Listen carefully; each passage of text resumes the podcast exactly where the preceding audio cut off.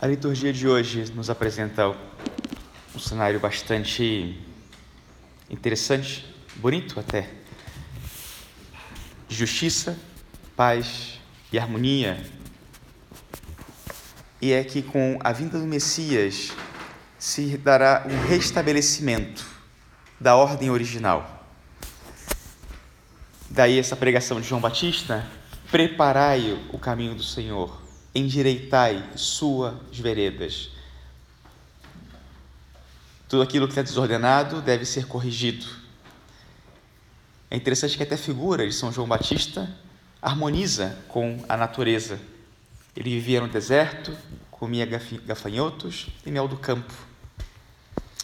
E essa é a súplica de São Paulo. Ele pede a Deus vos dê a graça da harmonia e concórdia uns com os outros. Isso também é que expressa o Salmo. Nos seus dias a justiça florirá e grande paz. Libertará o indigente que suplica e o pobre ao qual ninguém quer ajudar. Isso também é o que significa essa imagem, muito interessante, de repente pode parecer um pouco idealista para a gente, o lobo e o cordeiro viverão juntos. A terra estará repleta do saber do Senhor. Interessante a imagem que usa Isaías, porque é, o saber do Senhor deve prevalecer justamente no mundo em que o homem escolheu comer da árvore do fruto do saber e criou toda a desordem, porque quis com isso tomar o lugar de Deus. O mundo fica fora de ordem quando Deus não é o centro. Mas tem uma coisa que quebra toda a harmonia nessas leituras de hoje. Você deve ter percebido que tem um momento em que tudo está bonitinho, de repente, e São João Batista, ele fica muito irritado com essa situação. E é quando os fariseus se aproximam. O que será que tem a ver a paz com essa ira? Que ele fala de Deus, na sua própria ira, ele diz: raça de cobras venenosas, quem vos ensinou a fugir da ira que vai chegar? Jesus depois vai chamar os fariseus de hipócritas. E eles simbolizam aqui na liturgia tudo aquilo que se opõe à ordem original, à ordem do plano de Deus e à salvação.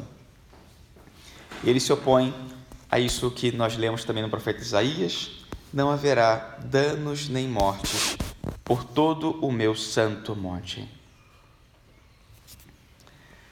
Todos nós aspiramos essa harmonia e ao mesmo tempo temos dentro de nós essa oposição à paz, como tem os fariseus. Dentro dos fariseus existe essa contradição, essa incoerência. Dizem uma coisa e vivem outra. E todos nós temos isso. E por isso o convite à conversão a confissão dos pecados, a reconhecer a desordem, o pecado, para buscar em Deus a salvação. E interessante é que vemos como tudo isso é um. tem uma violência nisso, nessa realidade, inclusive nos agride ver isso, esse confronto. Mas deve chamar a atenção para o conflito que acontece de nós mesmos e nosso Senhor depois vai dizer que o reino que nós buscamos é dos violentos, aqueles que se fazem violência. Deles é o reino dos céus. Implica luta. E ao mesmo tempo que implica luta, nosso Senhor nos apresenta qual é essa virtude própria daqueles que lutam, dos violentos. E essa virtude fica bastante evidente hoje na liturgia, ou está implícita na liturgia de hoje, que é a humildade. A humildade é a virtude dos violentos. É a virtude da ordem do coração humano. E precede a virtude da justiça. Para ser justos é necessário ser humildes. Porque a humildade é a justiça com que nós nos vemos a nós mesmos Só o humilde se coloca diante do mundo com verdade. Aquele que não é humilde não conhece a verdade ou não é capaz da verdade sobre si e nem sobre o mundo.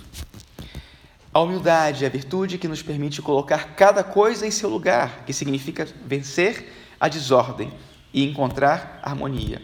E, portanto, quando as coisas estão em seu lugar, o humilde não julga os outros e nem se coloca acima de ninguém. Esse é o humilde. Para o humilde é natural reconhecer as coisas como elas são, e por isso, por isso, o humilde vive em paz. Ele não precisa lutar contra a verdade.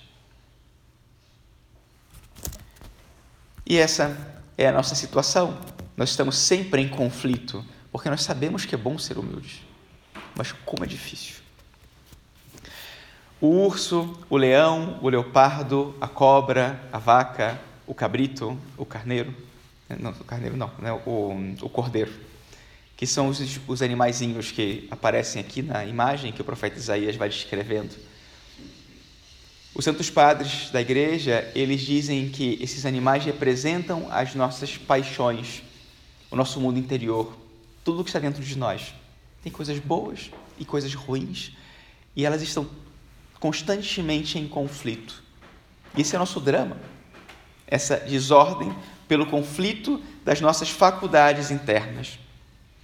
E assim, a desarmonia que nós vemos no mundo e que nos incomoda tanto é, no fundo, reflexo da nossa própria desarmonia. Como que eu levo paz ao mundo tendo paz em mim mesmo? Como eu faço prevalecer a justiça no mundo sendo eu mesmo justo? Muito mais do que exigindo dos outros a justiça. Todos nós temos essa experiência nós sabemos o que deve ser feito e fazemos algo diferente. Ou faço aquilo que não quero. E depois me arrependo, dor de consciência, venho à confissão. E quantas vezes confessamos os mesmos pecados? Às vezes dá até vergonha de dizer, Padre, de novo.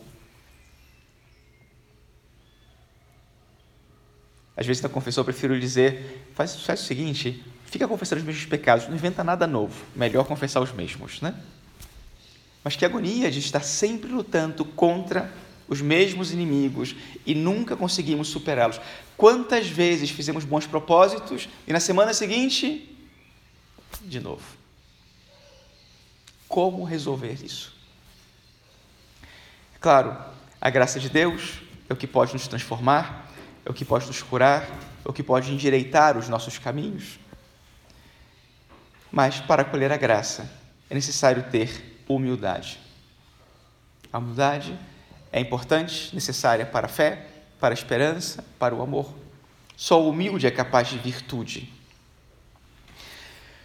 E na nossa vida, como podemos viver a humildade? Aqui vão algumas sugestões. É necessário aprender a dizer e a pensar a verdade. O humilde, o humilde ama e pratica a verdade. Por exemplo, o humilde não exagera, ele diz as coisas como elas são. Às vezes eu conto né, uma história que aconteceu, eu digo, nossa, aquilo foi muito, foi hiper e foi super. Foi mesmo super. Ou foi bom, foi legal, foi interessante. Amor à verdade. Ir além da verdade é mentir. Não julgar, pois não conheço toda a verdade. Às vezes dizemos coisas sobre os outros ou pensamos coisas sobre os outros. Você conhece toda a verdade sobre o outro para estar afirmando isso sobre ele? Ou você está imaginando, supondo, até desejando que isso seja assim como você está dizendo? Mas você não sabe se é de verdade não maldizer, porque o mal não é toda a verdade sobre alguém. Se estou maldizendo, estou faltando com a verdade desse Filho de Deus. Não justificar-se. Errei, errei, desculpe, peço perdão, não devia ter feito. Foi minha culpa. E estar em paz com a consciência. E também um outro interessante, aprender a dar razão ao outro. pelo menos aquela parte da verdade que corresponde ao outro. Você tem razão. Aquele que é dono da razão não é dono da verdade e não é, não é humilde. Pois a verdade, a verdade sobre nós é que todo dom e todo bem procedem de Deus. A verdade é que só Deus pode saciar nosso coração e só nele podemos encontrar a paz que nós buscamos. A verdade é que sem ele não somos nada e a verdade é que nós não somos melhores do que ninguém. Essa é a verdade. Hoje, peçamos a São João Batista e a Nossa Senhora, esses dois que, segundo nosso Senhor, são os maiores nascidos de mulher, os maiores seres humanos e que são humildes. Que nos ajudem eles também a ser humildes, a testemunhar a verdade e a encontrar paz em nosso Senhor Jesus Cristo. Assim seja.